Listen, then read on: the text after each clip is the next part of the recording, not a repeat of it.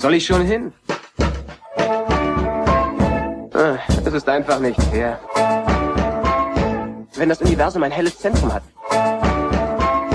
bist du auf diesem Planeten am weitesten davon weg. Blue Milk Blues. このような闇と初めて対峙した Star Wars Bijanze. Hallo miteinander und willkommen zur 64. Ausgabe von Blue Milk Blues, einem, wenn nicht gerade von der Sommerpause unterbrochenen, monatlichen Star Wars Podcast mit neuen Gästen und neuen Themen in jeder Folge. Nach zwei Monaten geht's hier endlich weiter und endlich weiter geht's auch mit Star Wars Content auf Disney Plus, der uns die Wartezeit auf The Book of Boba Fett verkürzt. Ob er sie auch versüßt, darüber wollen wir heute reden. Es geht natürlich um Star Wars Visions, das Anime-Experiment, das auf dem Investors Day letztes Jahr schon angekündigt wurde. Ein Projekt, in dem immer wieder Kurosawa als Einfluss zu spüren ist und was in gewisser Weise vielleicht als, als eine Art Homecoming anzusehen ist. Ich hatte selbst ähm, bei uns in Folge 58 noch gesagt, dass ich dem ganzen Projekt eher neutral und abwartend gegenüberstehe. Und ich bin gespannt, wie es da meinen beiden Gesprächspartnerinnen geht. Ich heiße Tobi und bin heute hier mit einer, deren gute Laune und Begeisterung meistens sehr ansteckend ist, nämlich Bianca, aka Spinatmädchen, und Franzi vom Ende mit Schrecken Podcast, die heute zum ersten Mal hier ist. Hallo, ihr beiden. Hallo. Hallöchen. Gleich zum Einstieg kann ich mich schon mal outen, dass ich eigentlich so, was Anime angeht, komplett unbeschlagen bin. Ähm, also nicht, dass ich noch nie irgendwas angeschaut habe, aber ich bin da nicht sonderlich tief drin. Das geht euch, glaube ich, ein bisschen anders, oder? Wie anime-affin seid ihr denn? Ich glaube, ich bin irgendwas vermutlich zwischen dir und zwischen Franzi. So würde ich mich zumindest einschätzen. Also ich glaube, so ganz ohne Berührungspunkte bin ich natürlich nicht. Ich meine, ich würde mal behaupten, jeder Millennial, also jeder in unserem Alter, ist mindestens mit RTL 2 aufgewachsen, hat er ja so die klassische Anime-Dröhnung in der Kindheit mitbekommen, ne, durch die ganzen Serien von Mila Superstar über Robin Hood und wie sie nicht alle hießen. Das war ja wirklich äh, großartig. Und es waren auch so meine ersten Berührungspunkte, wo ich dann auch wirklich bis ins Teenageralter regelmäßig geguckt habe. Dann gab es nur eine Pause, die dann aber durch äh, Studio Ghibli wieder erweckt worden ist. Und äh, klar, das ist, das ist so gefühlt Standardwerke, die du eigentlich gesehen haben musst als, als Filmliebhaber. Und die sind natürlich auch wirklich großartig. Und ähm, ab und zu gucke ich auch mal in andere Kult-Anime-Serien rein, zum Beispiel Attack on Titan und so fand ich eigentlich auch ziemlich, ziemlich cool und ziemlich ähm, besonders, auch vom, vom Storytelling her und von den Charakteren, fand ich mega, mega spannend. Ich würde mir immer wünschen, noch mehr Anime zu gucken, aber mir fehlt leider die Zeit, bin ich ganz ehrlich. Ich würde mich schon als einen kleinen Weep bezeichnen, weil man kann schon sagen, dass Anime wirklich ein sehr, sehr wichtiger Bestandteil meines Lebens ist. Also bei mir ging's ähnlich äh, wie bei dir, Bianca, damals auch los mit RTL 2, mit den typischen Pokémon, Digimon, was man früher nach der Schule geguckt hat, bevor man die Hausaufgaben irgendwann mal gemacht hat. Und bei mir gab's zwischendurch zwar auch eine kleine Pause, aber wirklich dann in meiner Jugendzeit, so mit 18, 19, ging's dann richtig los und eigentlich schaue ich mir von den aktuellen Seasons immer Serien an, die mich interessieren. Also man kann sagen, dass sich mein Haupt, also mein Leben schon wirklich rein um Anime dreht und deswegen habe ich mich natürlich auch sehr, sehr, sehr auf Star Wars Visions gefreut. und ja, freue mich da mit euch drüber zu schnattern. Sehr gut. Also mit dieser ganzen Ankündigung vor so etwa einem Jahr, ne, ähm, dem stand ihr, standet ihr dann schon etwas weniger neutral gegenüber als, als ich jetzt. Positiv offen gespannt, wie, Hm. glaube ich, so ziemlich bei allen Projekten. Also ich bin, glaube selten jemand, der sofort ablehnt, egal ob das jetzt Anime oder generell einfach ein anderes Filmprojekt ist, sondern ich bin generell immer einfach offen und dann tendenziell natürlich auch positiv gestimmt. Ähm, was manchmal mich in die Bredouille bringt, dass wenn was dann doch nicht so toll ist, ich dann natürlich ein bisschen enttäuscht bin, aber das äh, gut, das ist nochmal was anderes. Aber nee, ich war da eigentlich schon sehr, äh, sehr positiv. Franzi, du Mhm. wahrscheinlich auch, ne? Komplett. Also ich muss zu meiner Schande gestehen, dass ich es erst mitbekommen habe, dass es dieses Projekt gibt, als der erste Trailer wirklich erschienen ist. Und mein Mann, André, der hat mir dann einfach äh, das Telefon hingelegt und hat gesagt, ja, guck dir doch mal diesen Trailer an. Und ich hatte gar keine Ahnung, was es ist und dachte mir, oh, das sieht ja voll schön aus. Und dann kam da das Lichtschwert und ich dachte mir so, oh, ist das etwa Anime und Star Wars? Und dann hat man schon erkannt, dass das Studioträger dabei ist und ich bin komplett ausgeflippt und war von diesem Punkt an sehr, sehr gehypt. Wirklich. Sehr cool. Weil bei mir ist nämlich tatsächlich so, und auch die, die ganzen Studios, das hat mir jetzt so halt überhaupt nichts gesagt und so, ne? Und klar, Star Wars, hat mich drauf gefreut und fand es einfach, ich fand es einfach interessant, weil es ja von Anfang an so ein einfach ein Experiment war und irgendwie das ist jetzt gar nicht kanonisch, sondern man gibt diesen Studios da Freiheiten und und macht einfach mal und interpretiert Star Wars auf eure Weise. Und ich fand das einfach interessant und ähm, war gespannt, aber ähm, ne, also ich war jetzt überhaupt nicht gehypt, weil mir das irgendwie was gesagt hatte, irgendwelche Studios und so weiter. Ich hatte auch selber zum Beispiel, es gibt ja ähnliche Projekte im, im Halo-Universum oder Animatrix äh, und so. Kenne ich auch alles nicht. Also insofern habe ich auch überhaupt keinen Vergleich. Insofern bin ich vielleicht auch ähm, eine ganz schöne Zielgruppe wieder, weil ich jetzt dadurch so ein bisschen auf Anime gestoßen wurde und jetzt dann tatsächlich, es gibt durchaus einige Sachen, wo ich sofort gesagt habe, oh, von denen möchte ich gern mal mehr sehen und wo ich mich dann informiert habe, wer steckt da eigentlich so dahinter und was haben die sonst so gemacht und so. Und das ist ja genau ein so ein Ding, was vielleicht auch erreicht werden soll, ne, dass man ein bisschen neugierig macht. Insgesamt so so ein vorweggenommenes Fazit. Ähm, ist das Experiment gelungen? Also ich kann sagen, ich fand's einfach nur richtig, richtig, richtig, richtig gut und dachte mir nach Abschluss der neunten Folge, bitte, bitte, bitte mehr davon. Also es war schon allein cool, dass man halt durch diese verschiedenen Studios ja auch völlig andere Animationsstile hatte, wodurch das auch super abwechslungsreich war. Und ich fand auch, ja. dass das gerade auch mit den Kurzgeschichten super funktioniert hat. Weil ähm, ich finde, bei Kurzgeschichten wirst du so reingeschmissen in irgendeine Geschichte und kannst dir einfach selbst noch so viel dazu dichten. Und ich habe mir nach so vielen Folgen echt gedacht, oh Gott, ich will jetzt eigentlich wissen, wie es weitergeht. Und daraus könnten die doch eine komplette Serie machen. Aber das war auch schön, dass man so für sich selbst dann sich vielleicht auch ein bisschen weiter dichten konnte, wie das eventuell weitergeht.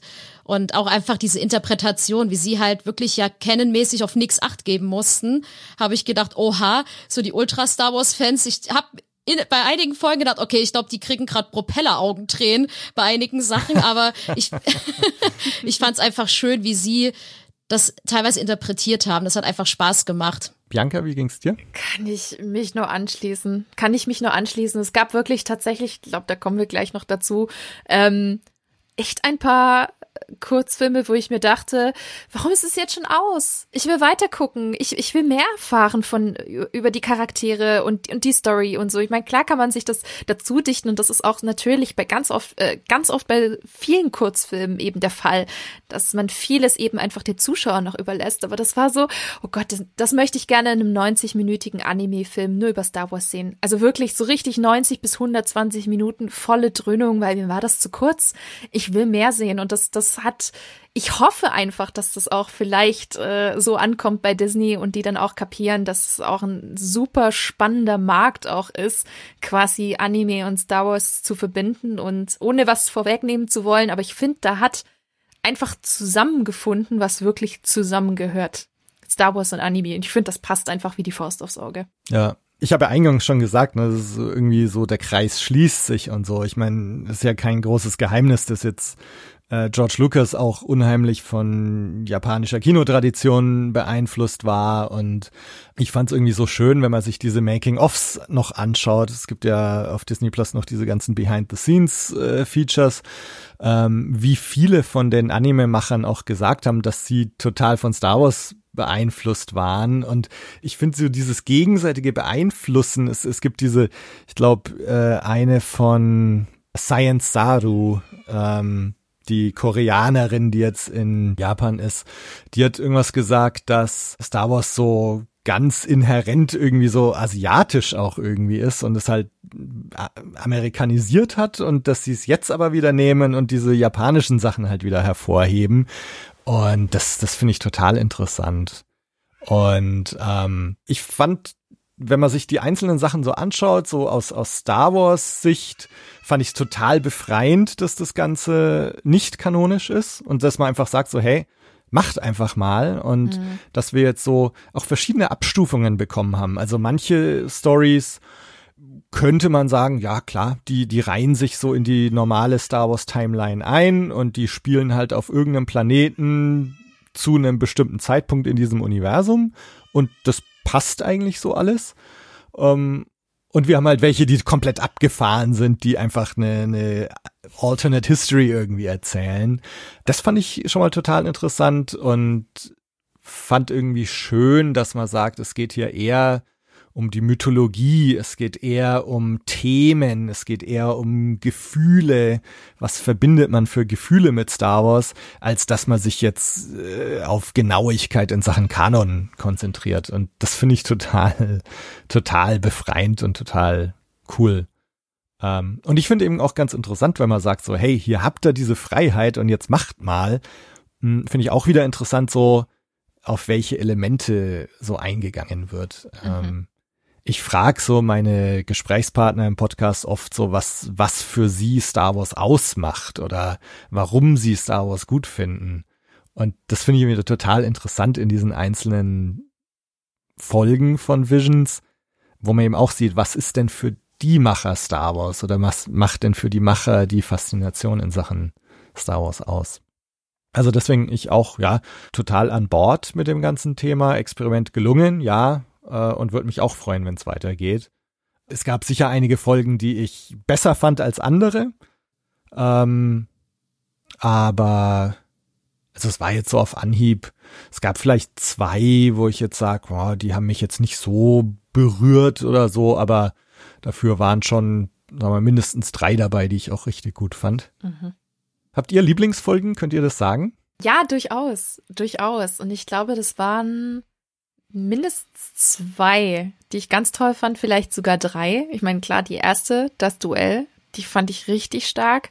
Zum einen wegen diesem sehr traditionellen japanischen Zeichenstil in Schwarz-Weiß, wo man wirklich noch die einzelnen Striche gesehen hat, was wirklich sehr, sehr rough ist im Vergleich zu manch anderen Folgen, die ja sehr, sehr clean daherkommen, mhm. wo man auch merkt, da ist ganz klar natürlich noch über mit Computer und Co. bearbeitet worden und das wirkt so sehr authentisch und sehr echt und, und deswegen auch sehr nahbar. Und ich fand es auch großartig, wie sie da mit der, mit der Edo-Zeit auch mit der japanischen gespielt haben, mit den Gebäuden oder dass zum Beispiel auch ein Druid so, ein, so einen japanischen äh, Strohhut dann auch auf hat und so. Da waren so schöne Stilistiken dahinter. Und ähm, Tobi, du hast es ja schon gesagt, wegen Kurosawa, das merkt man in der Folge, finde ich, am massivsten. Also sowohl von den, von den, ich sag's jetzt mal, Kamerafahrten, von den Einstellungen, von den Perspektiven, bis hin zu den Charakteren und, und diesen, diesen Kern der Story, ne, dieses, genau dieses, dieses Duell zwischen dem Reisenden, der dann eigentlich ein Jedi ist, und dann eben ähm, der, der Sith Lady, wie ich sie jetzt mal ganz nett nenne,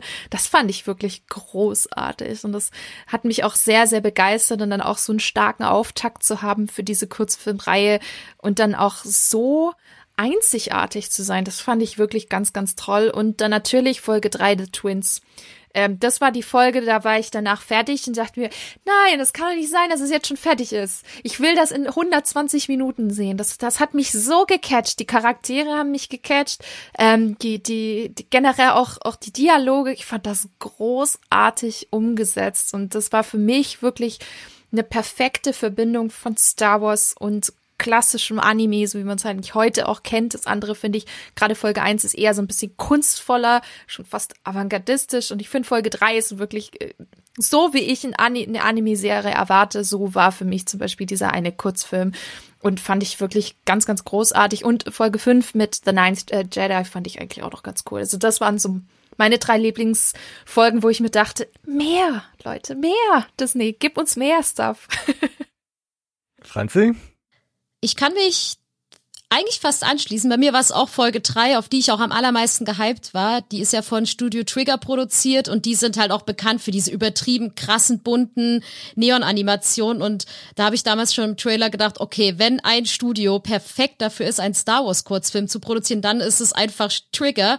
Und ich fand da alles so, so stimmig. Ja, ich mochte die beiden Zwillinge. Ich fand das Setting cool. Ich fand die Idee hinter dieser ganzen Geschichte richtig gut. Und mir ging's wie dir, Bianca. Ich dachte mir so, nein, es muss doch jetzt weitergehen. Bitte. Dann mochte ich auch die Folge 5, die neuen Jedi, sehr gern. Da ging es mir ähnlich. Das, da mochte ich den Animationsstil und ich fand einfach diese Szene so krass, wie sie da im Kreis stehen, die Lichtschwerter gehen an und plötzlich sind sie, sind die meisten rot. Das Ja. war, finde ich, auch eine der krassesten Szenen dieses ganzen, dieser ganzen Reihe, wo ich dachte, oh mein Gott, das war so ein krasser Bam-Moment.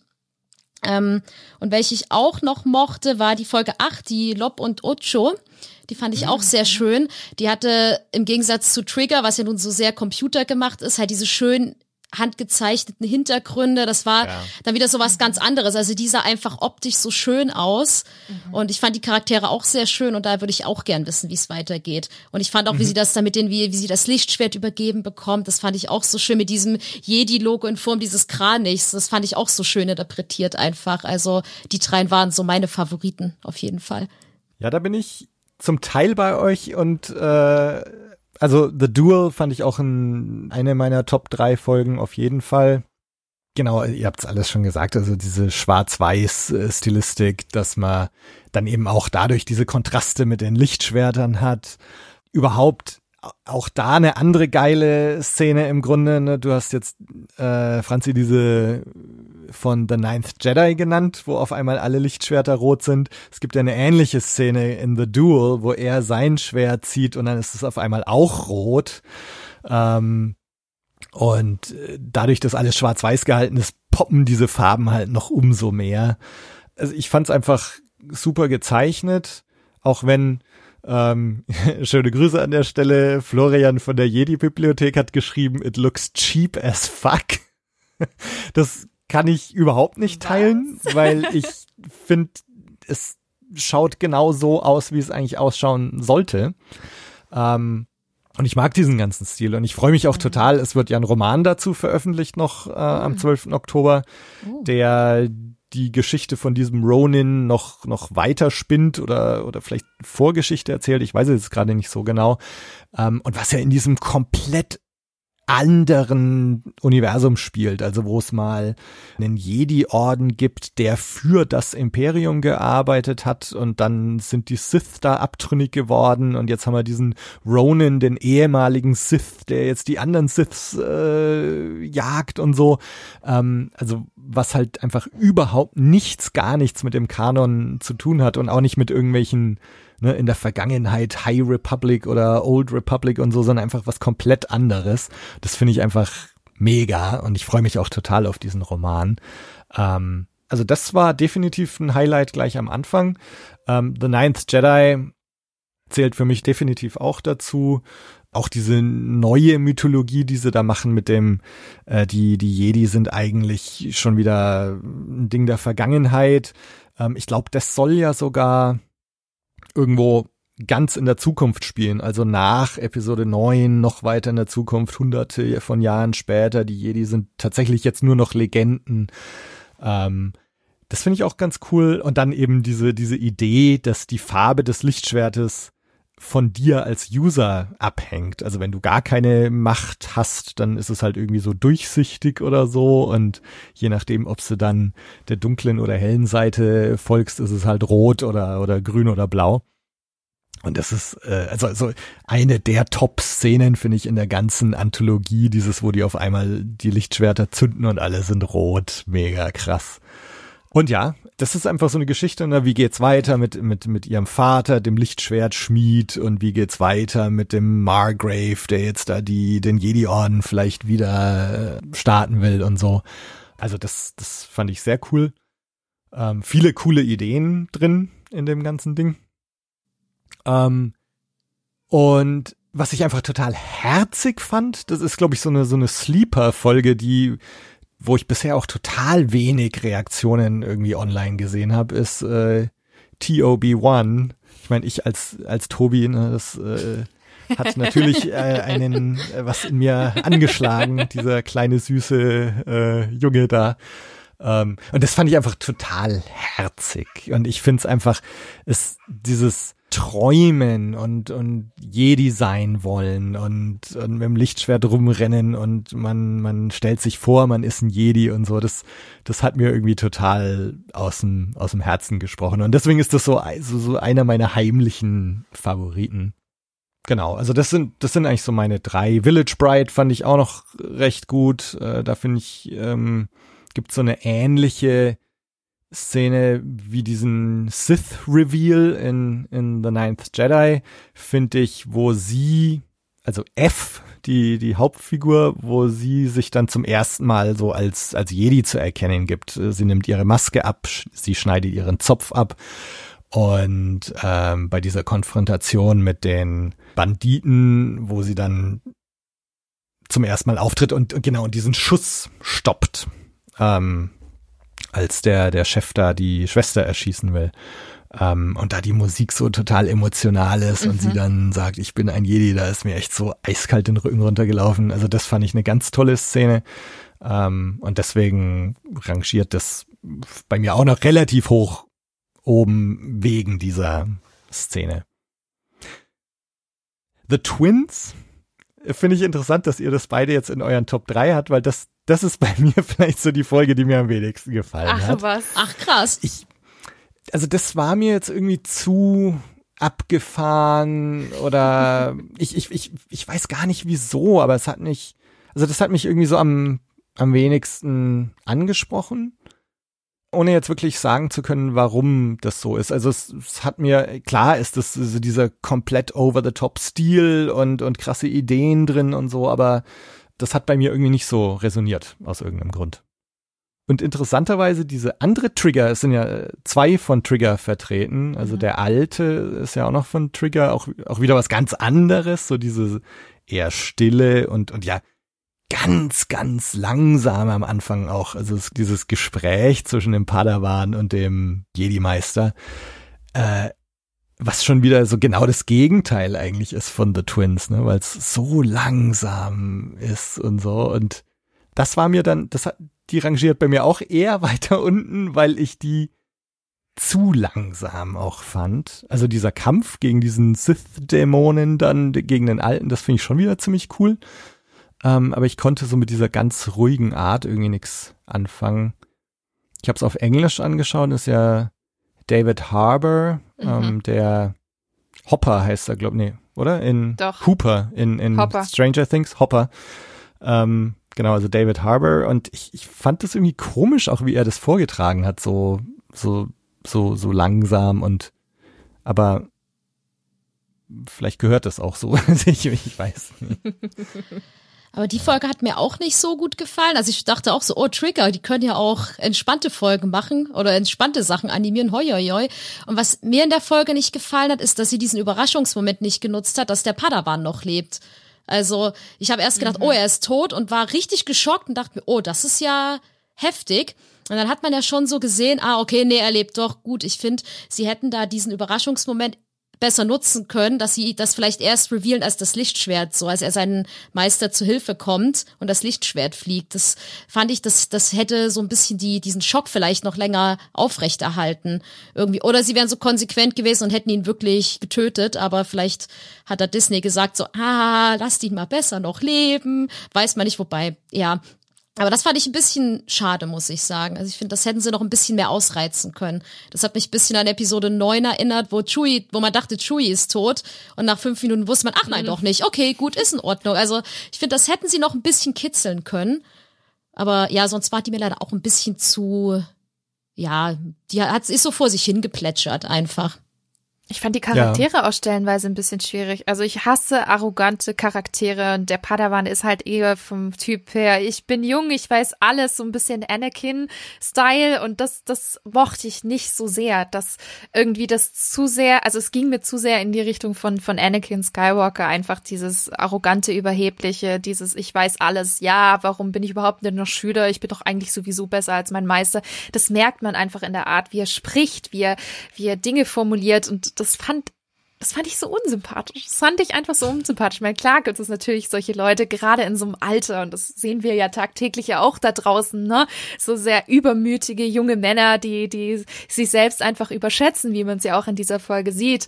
Aber ich finde, genau das hat's mir so ein bisschen kaputt gemacht, muss ich sagen. Ging mir auch so. Und ich, auch, auch zu dem Meister, dadurch, dass der wirklich so langsam und bedächtig geredet hat. Also ich hab, da habe ich einfach keinen Zugang zu den zwei Hauptfiguren irgendwie gefunden. Mhm. Der alte, der ist dann schon wieder ganz cool, weil der so eine, so eine eklige Art irgendwie hat, auch so, so sein Kampfstil, wie er dann so ganz nah zu ihm hingeht und so. Also das fand ich ziemlich cool und äh, das ist irgendwie auch hängen geblieben. Ähm, genau, aber ansonsten so mit den anderen Figuren konnte ich nicht so viel anfangen. Ähm, ja, Lob und Ocho, äh, Franzi, du hast es genannt, also das war auch wieder so ein Ding, das, das hat mir eigentlich auch ziemlich gut gefallen. Und da, da war ich an den Figuren auch interessiert. Und da geht's mir auch so, dass ich gerne wissen würde, wie, wie geht's denn jetzt weiter? Wir haben jetzt so ein paar Szenen genannt, schon so irgendwelche Reveals oder, oder, oder krasse Szenen. Gab es sonst noch irgendwie Sachen, so Momente, die hängen geblieben sind, die ihr besonders gelungen fandet? Ich mochte noch in Folge 1 einfach diesen Regen, also dieses Lichtschwert in dieser Regenschirm. Optik, das fand ich auch schon cool, wo sie den dann so rauszieht. Man dachte, oh, okay, das war nur ein Gestell, weil ich dachte mir schon im Trailer, was ist das bitte für ein abgefahrenes Lichtschwert? Und dass man dann so sieht, ah, okay. Und ich fand es auch cool, wie er, wie der Held am Ende so seinen Mantel hebt. Man sieht so diese ganzen ähm, Kyberkristalle, dass man sagt, ah, er ist sozusagen ein Kopfgeldjäger oder whatever. Kann man sich ja dann reindenken. Das fand ich super, super, super cool. Und ähm, ich mochte es auch noch, dass äh, in Folge 9 der Tsubaki am Ende zum Sis-Tatsache geworden ist. Es hat mich so ein bisschen an, äh, also ganz leicht hat, hatte ich so diese Padme Anakin-Stimmung und dachte mir so, ah, es, kommt, es erinnert mich so ein bisschen an die Geschichte von den beiden. Das fand ich auch ganz schön krass. Aber auch gut, muss ich sagen. Das ist dann auch mal so ein bisschen, das war halt sehr konsequent, dass sie gesagt haben, die Prophezeiung hat sich dann sozusagen erfüllt, die ihnen ja schon gegeben wurde. Das mochte ich sehr gern. Das ist lustig, weil ich wollte genau das auch erwähnen. weil es war für mich so, äh, tatsächlich war das, also Folge 9 war für mich die Folge, die mich wirklich am wenigsten gecatcht hat, bis zu diesem Moment. Also bis dahin war es so, hm, ja, okay, ganz nett, hm, fällt aber ganz schön ab im Vergleich zu den anderen Folgen. Obwohl ich den Zeichenstil ziemlich toll fand, aber ähm, ich finde, inhaltlich hat mir das recht wenig gegeben und es gab viele Momente, die jetzt nicht so wirklich extrem Star Wars waren, wie es jetzt zum Beispiel in den anderen Kurzfilmen war. Da war es auch stilistisch auch ganz anders und auch von den Settings her und, und die Umgebungen, das war einfach was anderes. Und dann gab es genau diesen Moment, wo dann, wo du wusstest, okay, er ist jetzt übergelaufen. Und das fand ich spannend, weil theoretisch könntest du das so tief analysieren, auch psychologisch, weil ich das echt spannend fand, wie man das zeigt, wie man von einem guten Menschen mit den richtigen Lockmitteln und Triggerpunkten, ja, und, und Themen theoretisch schon jemanden zu 180 Grad Drehung bewegen kann. Und das war für mich dann, wo ich gesagt habe, doch, okay, der Rest vielleicht nicht so gut, aber das Ende war sehr, sehr, sehr beeindruckend. Ja. Ja, auch so die, die ganze Farbgebung am Schluss, ne, wo dann alles so in Rot gehalten wird. Und sie sagen ja auch in dem Making of, das, also die Folge heißt ja Akakiri, glaube ich, oder so ähnlich, ne? Ähm, und dass das irgendwie auf Japanisch für, für so diesen roten Nebel steht, der irgendwie dein Urteilsvermögen einschränkt oder so. Also äh, mehr weiß ich jetzt auch nicht, ob das, ob das irgendwie so ein, so ein Konzept ist, was in Japan verbreiteter ist oder so. Ähm, also ich kannte es vorher nicht. Ähm, aber das dann eben am Schluss, also wenn es tatsächlich so um das Urteilsvermögen geht, dass er da tatsächlich im Grunde eingeschränkt ist.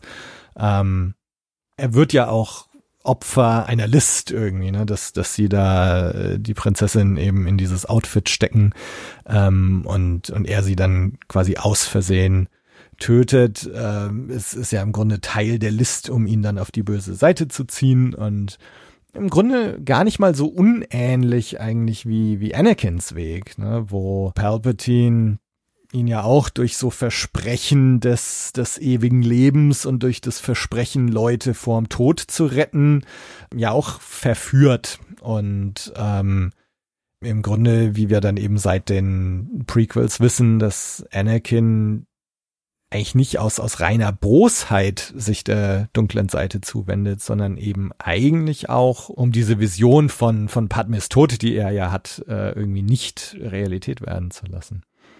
Ähm, nee, und das, und das mit diesen ganzen roten Farben und so finde ich schon recht beeindruckend, äh, wie das da gehalten ist. Mhm.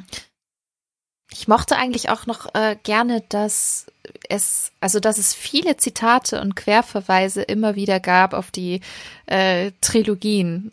Durch zum Beispiel I have a bad feeling about this. Ich weiß nicht, wie oft dieser Satz gefallen ist in den Kurzfilmen. Das ist mir echt verdammt. Also ich beim ersten Mal habe ich geschmunzelt, aber da kam es immer, immer und immer wieder. Da dachte ich mir so, wow, okay, dazu kannst du ja fast Trinkspielchen machen. ja, ist mal übertrieben, ja. aber das fand ich zum Beispiel irgendwie schon schön, dass man so stark die Filme zitiert hat, obwohl es wirklich was komplett eigenes ist und nicht nur zitiert im Sinne von, okay, wir nehmen die, die Grundprämisse und die bekannten äh, Charaktere oder Raumschiffe, wie zum Beispiel in X-Wing und Co.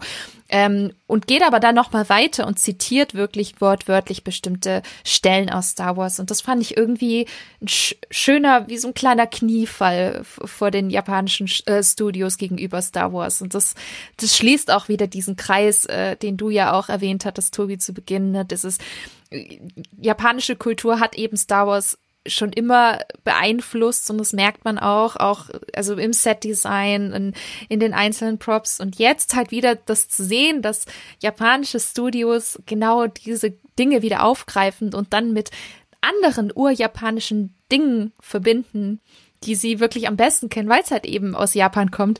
Das fand ich wirklich ganz, ganz toll und wirklich faszinierend und wo ich auch echt sage, mehr davon. Ich meine, ich persönlich bin Japan-Fan und bin da sehr affin und für mich ist es noch, also für mich ist es, glaube ich, als Japan-Fan sogar noch viel, viel schöner, das alles zu sehen, weil man denkt, okay, die Kultur und das Land, die kriegen noch stärkeren Raum einfach im, im Rahmen von, von Star Wars, des Franchises und des Universums, um das vielleicht auch anderen Leuten noch ein bisschen näher zu bringen. Diese ganze Kultur und was da dahinter steckt, weil es ja. einfach super faszinierend und toll ist. Ja. Ja, so, so ging es mir auch, dass, ähm, dass man eben diese japanischen Elemente, die ja die ganze Zeit schon da waren, ähm, jetzt wird's irgendwie umso klarer eigentlich, dass sie da sind.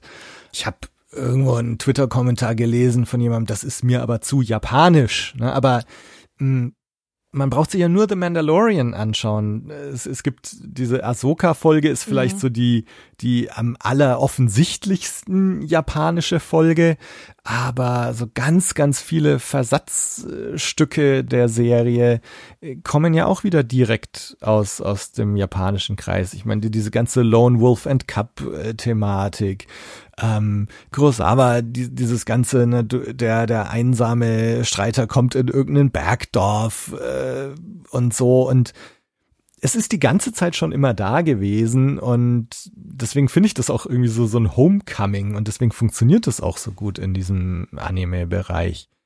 Äh, und ich glaube, das ist tatsächlich auch der, vielleicht sogar der einzige Kulturkreis, wo man, wo man sich jetzt so ein Projekt vorstellen könnte. Also, man könnte sich jetzt nicht vorstellen, es, es gibt jetzt so die Star Wars Visions, irgendwelche deutschen Studios und dann kommt er in so ein bayerisches Bergdorf. Oder?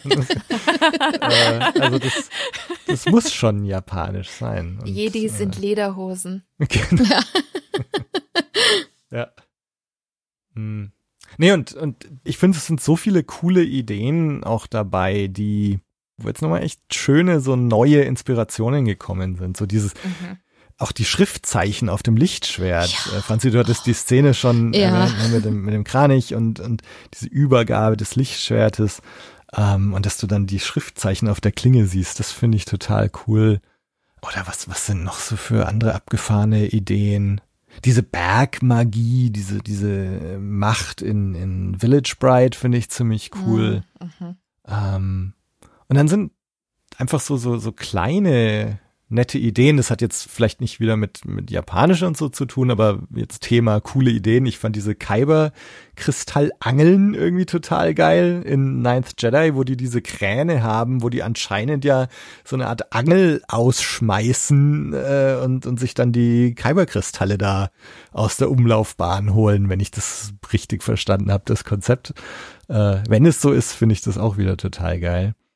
Ähm, ja, so viele kleine Ideen, viele kleine japanischen Sachen und so, äh, fand ich total cool. Und auf der anderen Seite, ne, es, es tut auch wieder keinem weh. Ne? Also es, es ist jetzt nicht so, hey, das ist jetzt alles Kanon und ihr müsst es, ihr müsst es jetzt alle anschauen, wenn ihr kanonmäßig auf dem aktuellen Stand sein wollt. So, nee, es ist halt ein Angebot, was du anschauen kannst und genießen kannst, musst aber auch nicht. Ne? Also das fand ich auch irgendwie ganz angenehm. Ich fand es auch spannend. Ich, ich weiß nicht, in, inwiefern ihr natürlich auch, auch Marvel-affin sind, äh, seid und, und natürlich auch die, die Serie What If äh, gesehen habt und so von Marvel aktuell. Ähm, ich muss gestehen, also ich habe mit Star Wars Visions äh, mehr Spaß gehabt als mit What If und das sage ich echt als, als großer Marvel-Fan und ich weiß auch da draußen haben zum Beispiel ganz, ganz viele die Serie so abgefeiert, weil sie halt auch andere Perspektiven bietet, weil sie halt auch einen äh, Animationsstil eben hat und das ist ja schon ein bisschen vergleichbar mit Star Wars Visions, was Disney jetzt quasi mit dem Franchise angestellt hat. Nur muss ich sagen, im Vergleich und ich weiß, da viele da draußen würden die Hände, glaube ich, über den Kopf zusammenschlagen, wenn ich das sagen würde. Aber ich sag's jetzt einfach, ich finde Star Wars Visions deutlich gelungener als das, was Disney bzw. Marvel mit, mit What If macht. Weil ich finde, da, das ist einfach abwechslungsreicher, es ist spannender. Ähm, ich habe das Gefühl, man hat sich noch ein bisschen mehr mit der Materie auseinandergesetzt und sich überlegt, dass man was Neues draus machen kann, um einfach auch dieses Franchise aus einem ganz anderen Blickwinkel zu sehen, als man es vorher gesehen hat. Und ich meine, Klar ist es ein großes Filmuniversum, was wir hier haben. Wir haben neun Filme, plus noch die ganzen ähm, äh, jeweils äh, Spin-offs, Solo-Filme etc. Aber ich finde, das beleuchtet Star Wars aus vielen Ecken, aber es bleibt immer in seinem eigenen Kosmos. Und jetzt haben wir mit Star Wars Visions, das sind wie so Türe von diesem Kom Kosmos, wo jetzt jemand einfach mal durchgedrückt hat und wir jetzt plötzlich zwar immer noch in diesem Kosmos uns bewegen, aber ganz andere Perspektiven haben, ganz andere Stile, ganz andere Möglichkeiten. Und selbst ich als Star Wars-Fan plötzlich auch Blickwinkel bekommen habe, die ich vorher so auf dieses Franchise und diese Stories nicht gesehen habe. Und wenn ich das so sehe, denke ich mir, wow, was ist denn da alles noch möglich? Wir, wir können ruhig auch mal weggehen von dem, was wir kennen, von den klassischen Trilogien, die wir bislang gesehen haben, weil die sind schon relativ ähnlich im Vergleich zu Visions. Und deswegen, vielleicht ist es ja auch ein, so ein kleiner Schlüssel oder eine kleine Tür in Richtung Zukunft Star Wars generell. Also nicht nur ein kleines Experiment, sondern auch zu zeigen, was alles eigentlich in diesen, in diesen Geschichten rund um Star Wars eigentlich steckt und was man alles noch erzählen kann. Und das fand ich sehr schön zu sehen und ich hoffe einfach, dass es genau in diese Richtung dann auch weitergeht, dass wir einfach plötzlich ganz neue Perspektiven auf dieses Franchise sehen. Genau, oder eben auch zu zeigen, hey, man kann sich tatsächlich auch wegbewegen von, von den ganzen Sachen, die man schon kennt. Wir haben ja jetzt wirklich nur eine Folge, die, die wir noch gar nicht erwähnt haben heute. Die zweite, nämlich Tatooine Rhapsody, mm. äh, die ja auch nochmal total abgefahren ist. Also ich hätte nicht gedacht, dass man mal einen Punkrock äh, hat äh, sieht. ähm, aber das war ja die einzige Folge, die irgendwelche bekannten Charaktere oder Schauplätze verwendet hat. Also wir sind auf Tatooine, äh, Boba Fett taucht auf, Bib Fortuna, Jabba the Hutt äh, tauchen auf. Aber alle anderen Folgen haben ja irgendwie so einfach so komplett ihr Ding gemacht. Also keine bekannten Schauplätze. Ähm, das einzige, mir fällt jetzt in Village Bride so im Grunde dieser direkte Referenz auf die Klonkriege und, und die Battle Droids, ne, dass da die, die Separatisten diesen Planeten ausgebeutet haben und dann nach dem Ende der Klonkriege kamen ihm diese Banditen und haben die Battle Droids reprogrammiert. Aber alle anderen Folgen bleiben ja total vage, was so das Setting angeht und so weiter. Und das, mh, mm, das finde ich aber auch so interessant, dass es irgendwie trotzdem auch funktioniert, ähm, dass man sich irgendwie drauf besinnt, was ist denn die Essenz von Star Wars? Und die Essenz von Star Wars sind vielleicht nicht die Schauplätze, ähm, sondern es, es sind vielleicht Beziehungen, Geschwisterbeziehungen, Mentor, äh, Schülerbeziehungen, Vater-Töchter-Beziehungen, äh, Freundschaften, Loyalität zu Freunden, die Macht, das klassische Gut gegen Böse und so weiter. Und wenn man sich darauf besinnt, dann stehen einem ja so viele Türen offen jetzt für die Zukunft von Star Wars. Also finde ich auch total interessant. Auf der anderen Seite muss ich selber auch sagen, äh, dieses The Ninth Jedi, ne, was so irgendwie vielleicht hunderte von Jahren nach Rise of Skywalker spielt. Da bin ich mir gar nicht sicher, ob ich da emotional dafür bereit bin. So dieses, ne, so alles, was wir kennen, ist jetzt weg und ist nur noch Vergangenheit und da, da kommt so dieses Thema eine Vergänglichkeit, was was auch in dieser der alte, äh, das endet ja mit dem Thema, die Zeit hat ihn getötet und so. Hm. Also da weiß ich noch nicht, ob ich dafür bereit bin, tatsächlich so so alles hinter mir zu lassen ja, aber grundsätzlich äh, finde ich, zeigt diese Serie schon Wege auf, äh, die man beschreiten kann. Und es fühlt sich trotzdem noch nach Star Wars an. Und vor allem, worauf ich jetzt richtig Bock habe, ähm, also spätestens nach unserer Podcast-Episode, die Franzi auszuquetschen, was denn die einzelnen Studios so alles Tolles gemacht haben und vor allem, was noch sehenswert ist von Trigger, weil die mich wirklich im wahrsten Sinne des Wortes getriggert haben jetzt. Und ich habe richtig, richtig Bock. Also ich, das ist ja auch ein positiver Effekt. Das habe ich dann auch gemerkt. So, boah, da waren echt tolle Sachen dabei und tolle Studios. Ich will von den Studios jetzt mehr sehen. Und das ist, glaube ich, auch wahrscheinlich für, für viele, die jetzt mit Anime noch nicht so viel am Hut hatten und vielleicht eher mehr mit Star Wars, auch ein schönes, äh, schöne Tür für viele und vielleicht auch ein erster äh, Berührungspunkt auch in puncto Anime und, und äh, japanisches Storytelling. Also da freue ich mich schon drauf, dich auszuquetschen, Franzi. Sehr gern, sehr gern.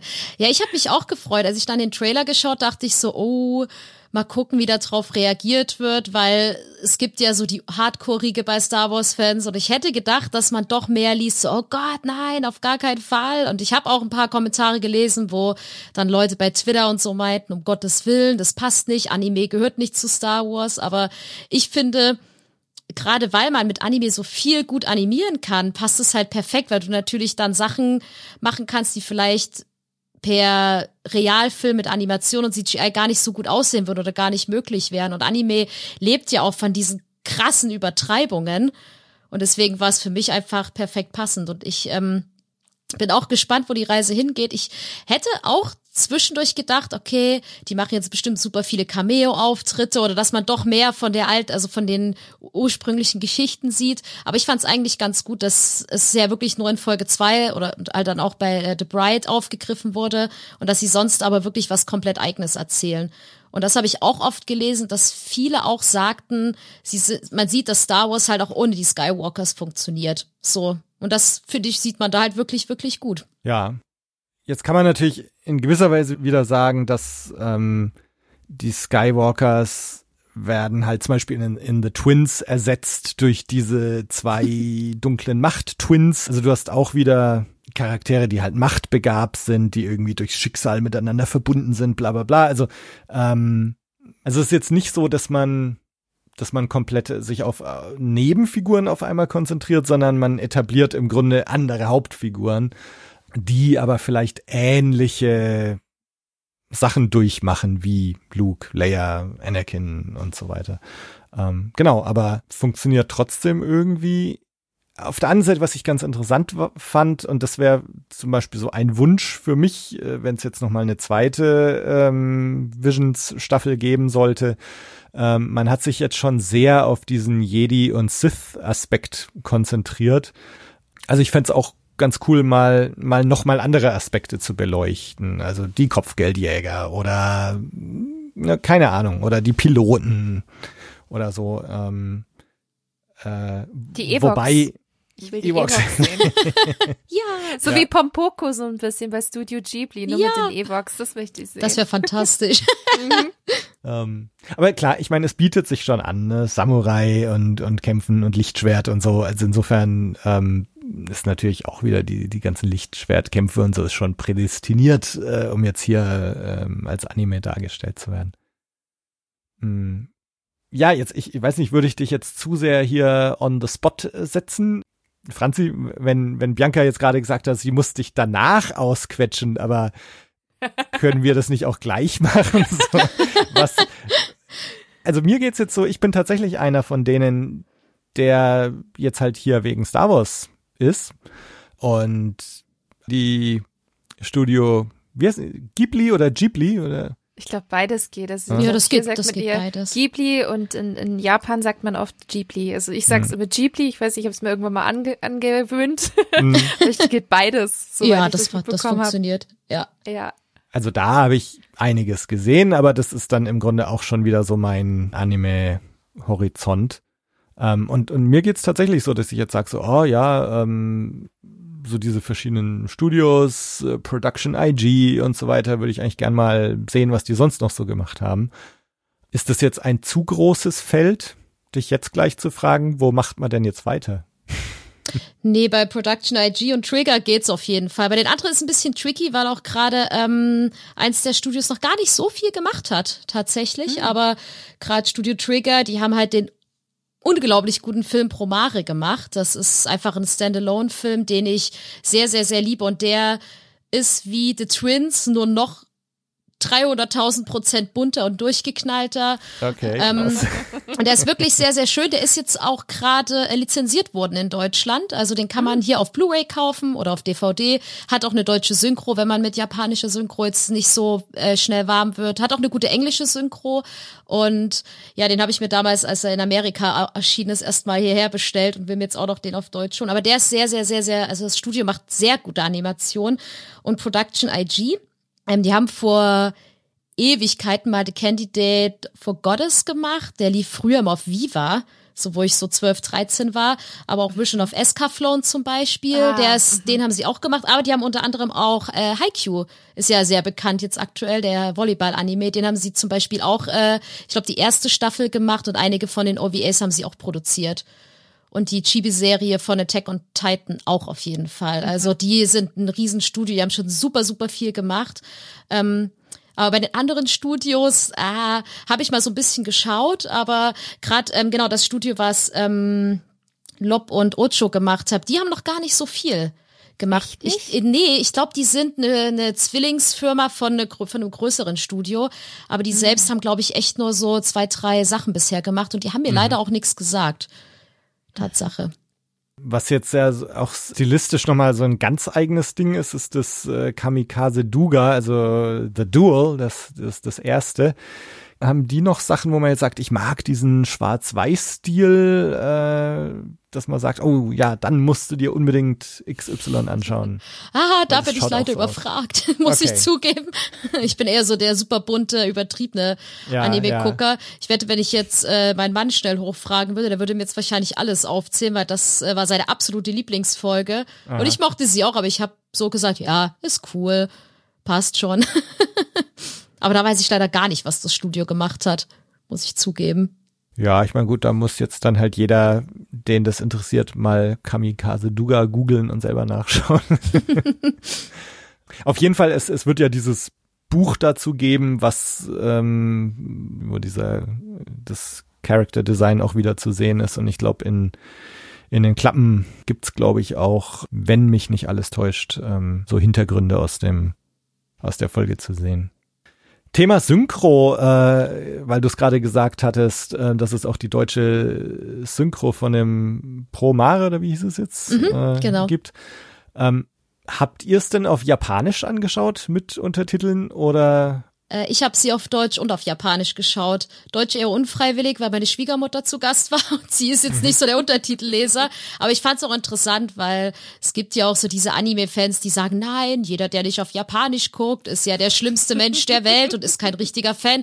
Finde ich persönlich Quatsch, weil ich finde, dass gerade jetzt in den letzten Jahren auch die deutsche Synchroarbeit bei Anime sehr, sehr, sehr zugelegt hat. Und ich muss sagen, ich fand die deutsche Synchro okay muss aber sagen, ich bin halt, ich liebe halt die japanische Synchronisation natürlich ein bisschen mehr, ähm, ohne die deutsche schlecht reden zu wollen. Aber gerade wenn man dann auch die Seijus, also die Synchronsprecher kennt und denkt, ah, die Stimme, die kommt mir doch bekannt vor. Also gerade der Bruder äh, Kare von äh, The Twins, der ähm, wird von Junja Enoki gesprochen. Das ist zum Beispiel Rainer aus Attack on Titan.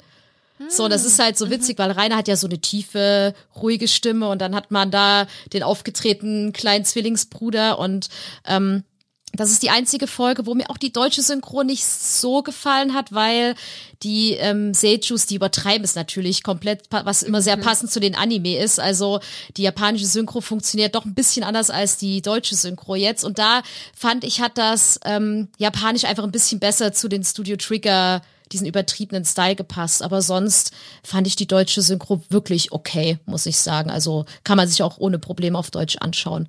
Aber Japanisch war mein, natürlich mein Herz, meine Herzsynchro. Und auf Englisch würde ich es mir auch gerne nochmal angucken. Das habe ich jetzt gar nicht geschaut. Ich auch nicht. Ich habe es jetzt auch nicht auf Englisch geguckt. Ich muss gestehen, ich war ziemlich faul und habe es wirklich auf Deutsch ganz normal geguckt gehabt. Und gerade das, was du gesagt hast, Franzi, äh, mit der Folge mit The Twins, ähm, da ist es mir massiv aufgefallen von der Synchroarbeit im Deutschen, wie anime-lastig das war. Das wurde nicht einfach so synchronisiert und da muss man auch sagen, dickes Lob auch an Disney, dass sie da hier nicht diese, ich sag's jetzt mal, Standard 0815 Synchro genommen haben, sondern man hat schon gemerkt, dass man auch in der deutschen Synchronregie sehr stark in diese Anime-Richtung gegangen ist. Und das ist mir bei The Twins massiv aufgefallen, weil das, die, die Geräusche, die Sounds, wie sie sprechen, das ist schon dieses sehr übertriebene Anime, was, was wahrscheinlich im Deutschen sehr, sehr oft ist. Ähm, ich gucke dafür leider zu wenig Japanisch. Ich habe nur Agretzko immer auf Netflix auf Japanisch geguckt, weil ich das total großartig finde.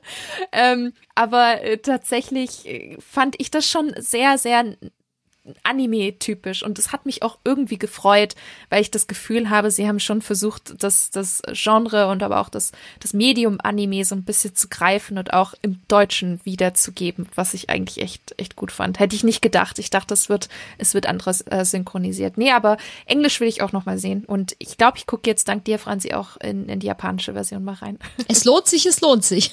ja, das glaube ich. Vielleicht muss ich dann auch einfach anfangen, mit Untertiteln mehr zu arbeiten und so. Weil ich, bei Agretzko mache ich es ja. Übrigens heißt der Tipp, ich finde die ganz großartig, die Serie. Ich liebe sie auch, ja. Das ist geil. Ich habe es auf Englisch angeschaut und dann ähm, habe ich aber so punktuell immer mal verglichen. Also ich hatte zum Beispiel bei diesem Der Alte, weil ich hatte ja schon David Harbour erwähnt, wo ich dachte, das klingt so komisch, wie er das macht, so langsam und so, so bedächtig. Und da habe ich gedacht, äh, hörst du mal die japanische Originalversion an, ob das da vielleicht auch so ist.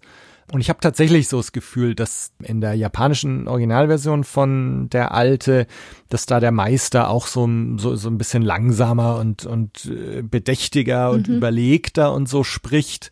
Insofern ist diese Interpretation, die, die David Harbour dann da äh, zum Besten gibt auf Englisch, wahrscheinlich sogar gar nicht mal so weit weg äh, von dem japanischen Original.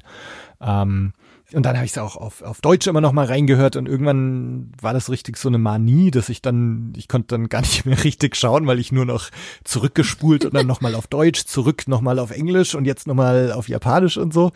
Ähm, ist aber total interessant und mir sind da äh, dann auch ein paar Sachen aufgefallen, die so übersetzungstechnisch auch mal ganz interessant waren. Also zum Beispiel in dieser Folge der Alte ähm, auf Englisch als der Sith äh, sich da zu erkennen gibt und sagt, ja, die, oder gefragt wird, ob er ein Sith ist und er so seufzt und dann gesagt, naja, die Sith, die waren so auf sich, ich weiß gar nicht mehr, was genau er sagt, also, dass die so auf sich konzentriert waren und dann, dass sie gar nicht mehr aufgepasst haben, was eigentlich so los war und jetzt sind sie ausgelöscht oder so. Ähm, und glaube, in der deutschen Version sagt er, ich habe die Sith ausgelöscht. Und das ist im, im Englischen sagt er das gar nicht. Also da sagt er einfach, die, die gibt's jetzt halt nicht mehr. Ähm, und da frage ich mich, ob es tatsächlich nicht noch so ein paar Momente gibt, die so signifikant unterschiedlich sind auf, auf Englisch und auf Deutsch, beziehungsweise ob dann vielleicht die japanische Variante auch nochmal irgendwie anders ist, weil ich habe es dann auf Japanisch mit englischen Untertiteln angeschaut und bei den englischen Untertiteln haben die einfach die englische Synchro-Version hergenommen und das ist genau der gleiche Text, den die Synchro auf Englisch auch macht. Mhm. Ähm, deswegen weiß ich nicht, ob vielleicht auf Japanisch aber da auch gesagt hätte, ich habe die Sith ausgelöscht. Keine Ahnung. Und das mit diesem Bad Feeling, I have a bad feeling about this, was ja auf Englisch so bestimmt in fünf von neun Folgen, wenn nicht sogar mehr, vorkommt.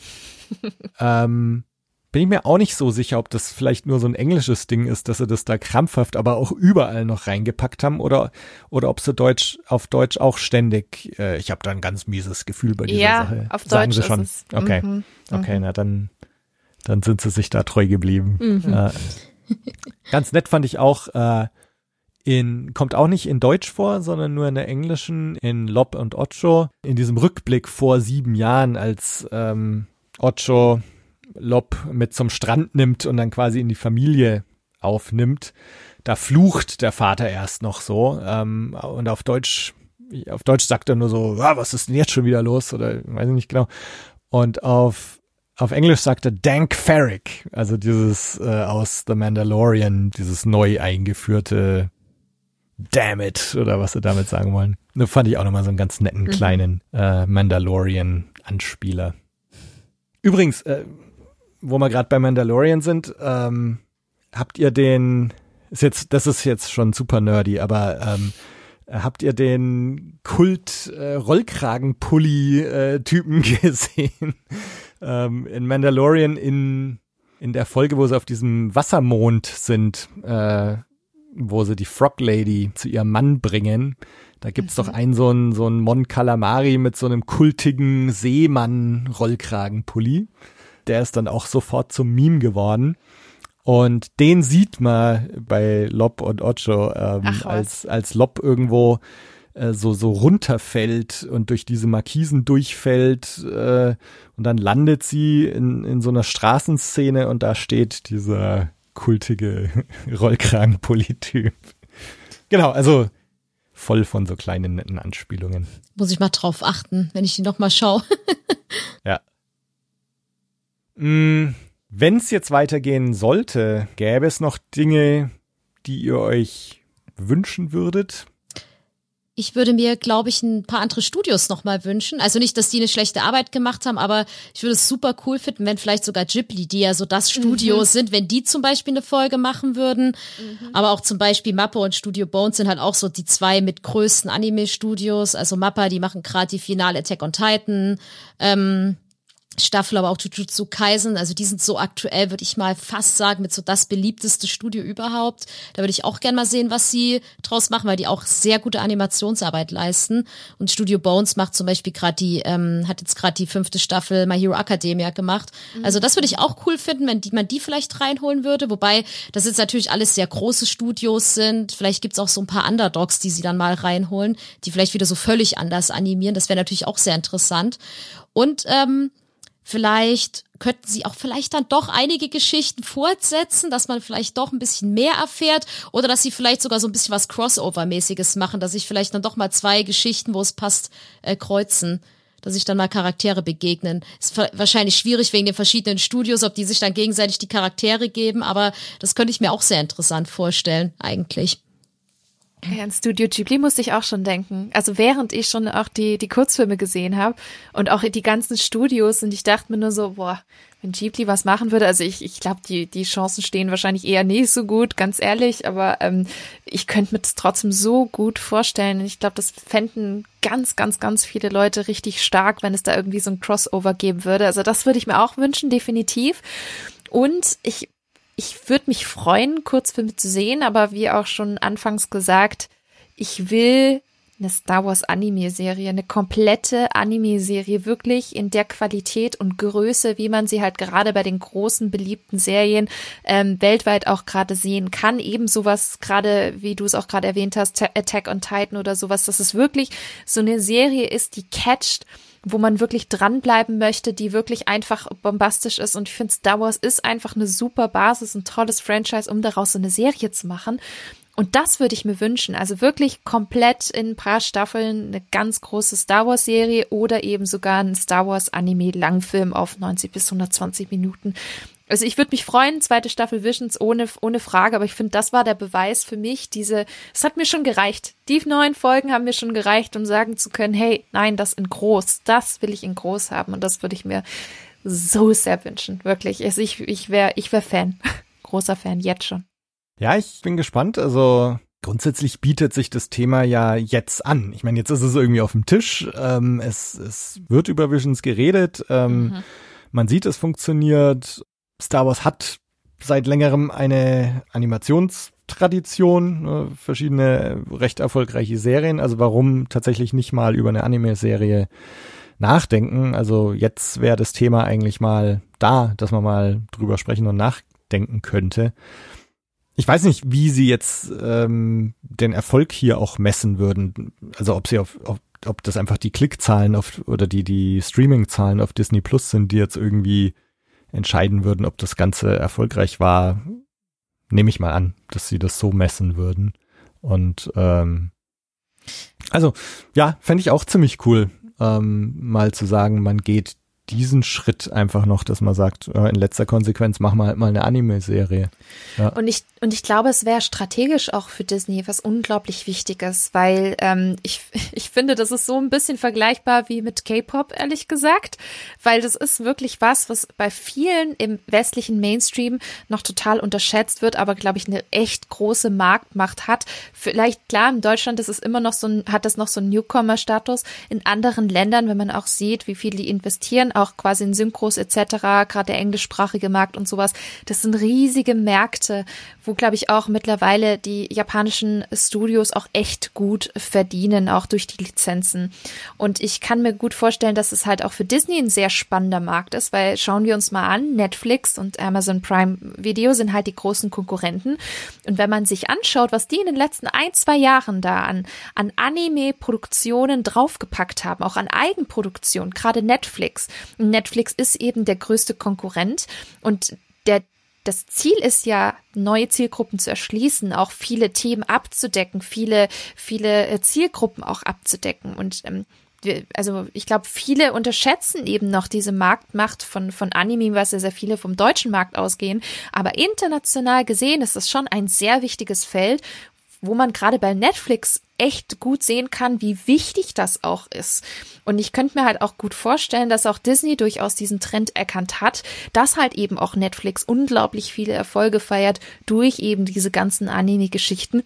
Und ich meine ganz ehrlich, wenn sich Disney Plus langfristig gut aufstellen möchte mit breiten Zielgruppen, dann müssen sie auch da investieren. Und ich finde, Visions könnte vielleicht deswegen ein Anfang gewesen sein, vielleicht auch in neue Richtungen zu denken. Ich würde es mir wünschen. Ich könnte mir also ich fände ich fänd's geil, wenn, wenn Disney da auch so ein bisschen mehr in diese Richtung denkt, weil es ist mehr als nur eine Nische. Also es war früher eher eine Nische, aber mittlerweile wird es immer größer und größer und ich glaube, das ist was, da musst du jetzt schon anfangen mitzuspielen, weil das wird immer größer, glaube ich, auch in den nächsten Jahren. Also deswegen äh, ist es eigentlich auch ein ziemlich strategisches Ding, was Disney da macht und ich hoffe, sie ziehen es auch durch, weil ich, ich möchte mehr sehen. Mehr. ja, und das, äh, es ist ja auch kein Geheimnis, dass äh, Lucasfilm ja auch versucht, in neue Märkte vorzudringen, dass man ja auch in in Rogue One äh, mit mit Donnie Yen dann bekannte Schauspieler engagiert hat und eigentlich immer ein bisschen versucht hat, so in in diese neuen Märkte auch vorzudringen. Ich denke, da ist jetzt Star Wars Visions, also ist schon auch noch mal ein Versuch, das zu tun, auch wenn man wenn man der Anthologie jetzt vielleicht auch ein bisschen Unrecht tut, äh, wenn man sagt, das ist jetzt nur eine rein äh, reine Markterschließungsgeschichte. Aber es, es schwingt natürlich auch auch mit, denke ich mal. Ähm, es ist aber jetzt auch zu keinem Zeitpunkt ging es mir jetzt so, dass ich beim Schauen so diese zynische Haltung eingenommen habe und gesagt habe, ah, das ist ja, es geht ja jetzt nur um den Markt und äh, und so weiter. ähm, aber klar, es ist eine strategische Sache und war jetzt vielleicht auch mal ein Versuch, um, um zu schauen, wie es läuft. Ich hoffe, es läuft gut, aber wenn man sich das mal anguckt, ich weiß nicht, wie es euch geht, aber auf Twitter wurde echt ganz schön darüber geredet, also jetzt die letzten Tage. Und das ging auch schon ein bisschen über die klassischen Star Wars-Fans hinaus. Ich meine, klar, vor allem die Star Wars ba äh, Base und die ist ja auch recht groß. Und ich glaube, da kann man durchaus auch ganz, ganz viele Leute äh, gewinnen, die da überzeugt sind. Ich fand, da war schon viel, viel Bass dahinter. Und das fand ich echt schön, weil es ist ja eigentlich nur in Anführungsstrichen eine Kurzfilmreihe. Es ist jetzt nicht eine neue Serie gewesen gewesen oder ein, ein neuer Disney Plus Original Movie, sondern wirklich eine kleine, feine Kurzfilmreihe von einer in zumindest in Deutschland noch ziemlich nischigen, äh, nischigen Genre. Und das hat mich schon gefreut. Ich weiß nicht, wie es ihr so wahrgenommen habt, aber das fand ich irgendwie schön. Ja, Nick, ähm, also wurde tatsächlich ja relativ viel drüber geredet. Klar ist es jetzt auch, es, es äh, fällt gerade natürlich auch auf fruchtbaren Boden. Es gibt wieder neuen Star Wars Content und Book of Boba Fett ist noch ein bisschen weg. Wir haben noch nicht mal einen Trailer bekommen und so weiter. Und jetzt gab es zwar diese, die ganzen High Republic Romane und, und Comics und so, aber was zum Anschauen ist natürlich für, für viele immer noch die Quintessenz von Star Wars, dass, dass es hier was äh, zu sehen gibt. Und ich glaube, deswegen haben sich da auch ganz viele drauf gestürzt.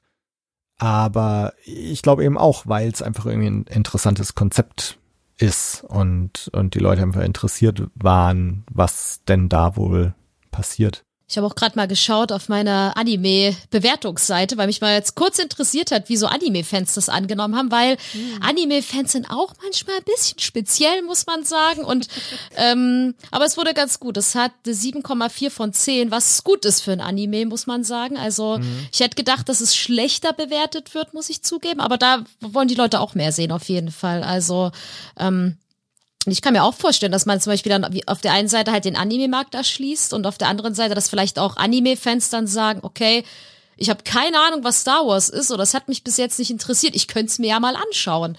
So, ich glaube, das ist auch so ein guter Öffner, damit man mal sieht, okay, da gibt's ja mehr, ich schaue mir das jetzt alles mal an. Ja. Hm, so.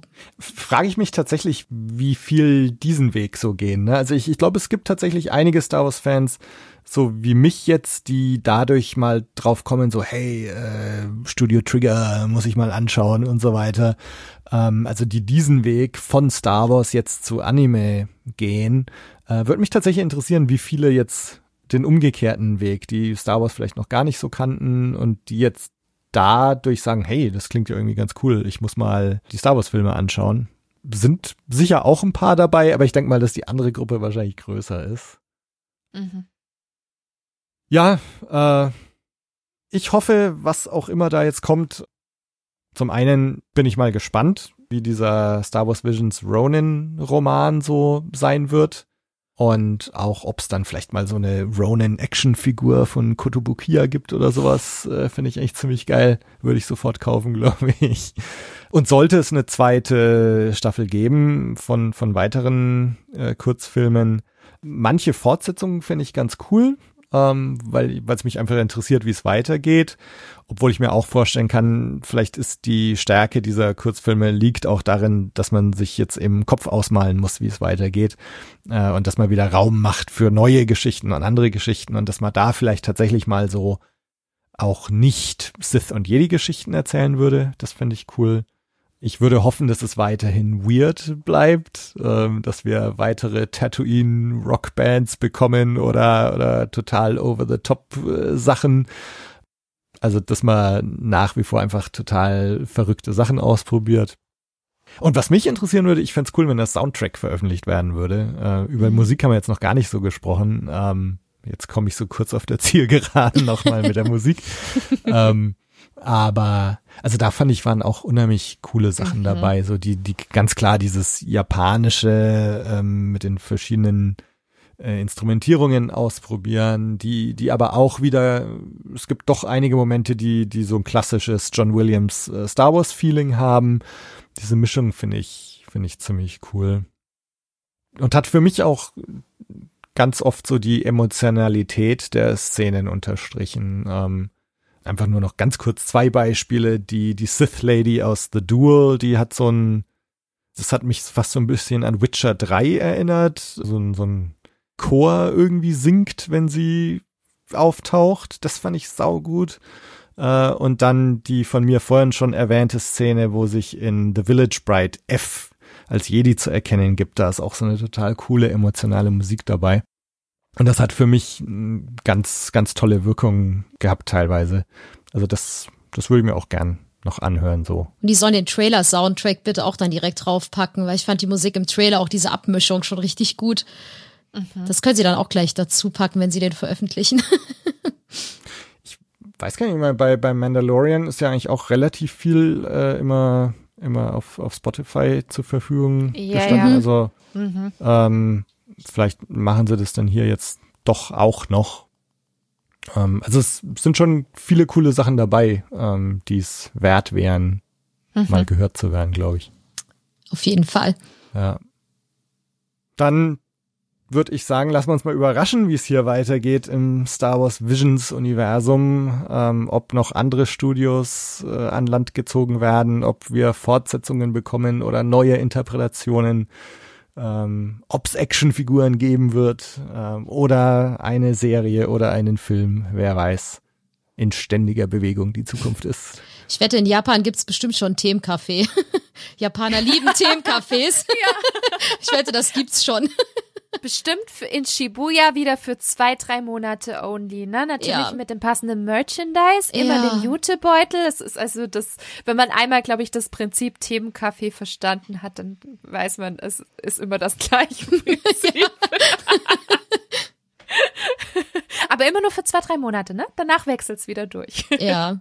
Ist ganz gut, dass es das hier nicht gibt. Mein Geldbeutel würde weinen. Ja, ja, ja, Dito. Ich, ich, für Disney gibt's ja auch die ganzen Themencafés, deswegen ich, ich kenn's da auch. Winnie Pooh und was gab's da auch? So Zootopia, Rapunzel. Also da war, ging's ja echt die letzten, letzten ein, zwei Jahre so ab in Tokio. Jetzt müsst ihr mich aber mal aufklären. Was, was sind denn die Themencafés?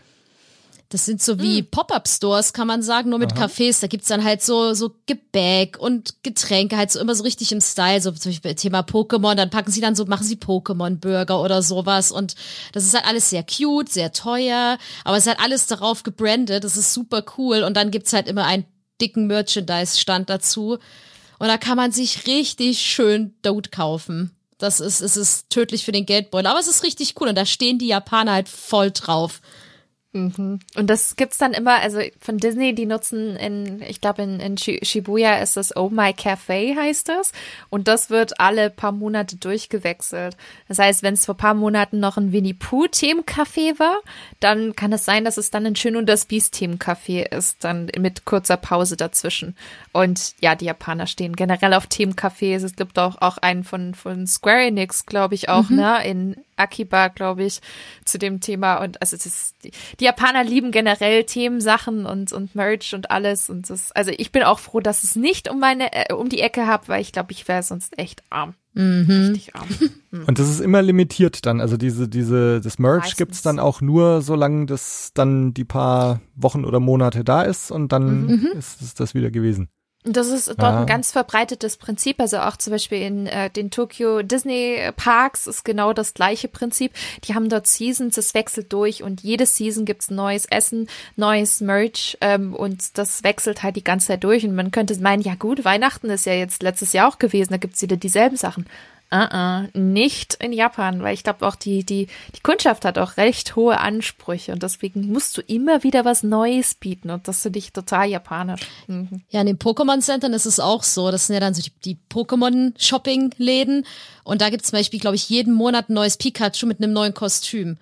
Und da flippen die äh, auch voll drauf aus. Und da kannst du für diese Plüschtiere auch Kostümchen kaufen. Und das gibt's aber immer nur ganz kurz. Das ist richtig, richtig tricky. Ja, das kann ich mir vorstellen, dass da das Star Wars Merchandise gut laufen würde. Ja.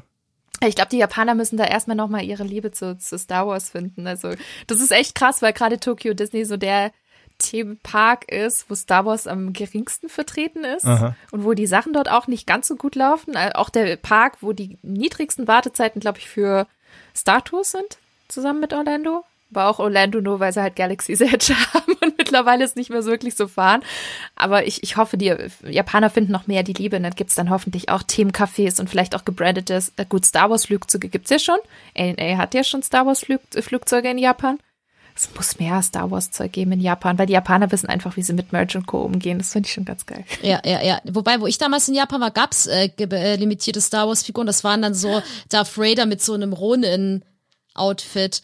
Das war richtig gut und wir haben es uns nicht gekauft und haben uns voll geärgert und ich weiß noch, ich habe damals eine Story da bei Instagram gemacht und habe tausend Nachrichten bekommen, so, oh mein Gott, kauf mir das und ich so, nee, mein Koffer ist voller Plüschtiere und alle, oh Franzi. also es gibt's schon, aber wirklich selten im Vergleich zu den gängigen Anime. Da.